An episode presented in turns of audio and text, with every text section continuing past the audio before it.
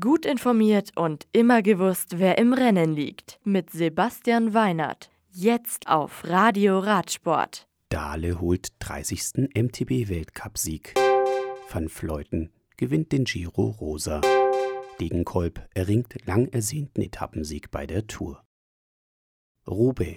Die chaotische neunte Etappe der Tour de France 2018 gewinnt Trek-Segafredo-Profi John Degenkolb im Sprint einer Dreiergruppe gegen BMC-Fahrer Greg van Avermaet und Yves Lampert von Quickstep Floors. Van Avermaet bleibt Leader der Rundfahrt, Peter Sagan im grünen Trikot. Bester Bergfahrer ist Tom Scoins, bester Jungprofi Soren Krag Andersen.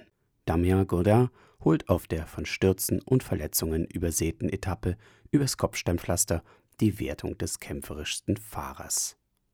Am heutigen ersten Ruhetag der Tour finden in Annecy bei vielen Teams Pressekonferenzen statt. So wird unter Umständen auch bekannt, was aus Team BMC wird, dessen Hauptsponsor sich zurückzieht. Morgen geht es dann über 158,5 Kilometer nach Le Grand Bornand auf die erste schwere Bergetappe in den französischen Seealpen mit gleich vier Bergwertungen der ersten und der Or-Kategorie.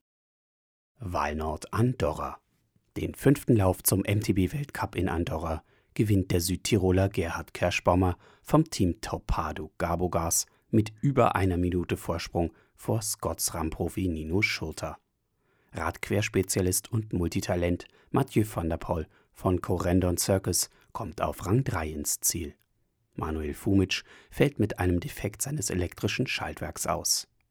Bei den Damen ist es die Norwegerin Gunrita Dale Flescher von Merida, die in ihrer 22. Saison mit ihrer Erfahrung den Sieg in der Höhe holt.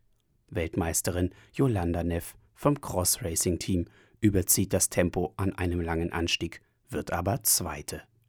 Dritte wird die Kanadierin Emily Betty vom Team Trek Factory Racing. Beste Deutsche ist Elisabeth Brandau auf Rang 10. Cividale del Friuli.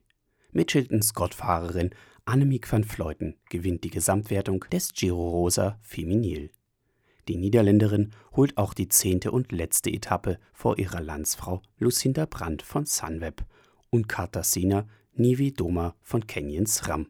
Die 120,3 Kilometer lange Flachetappe mit einem Berg kurz vor der Schlussabfahrt hat ein Stundenmittel von über 40 km/h.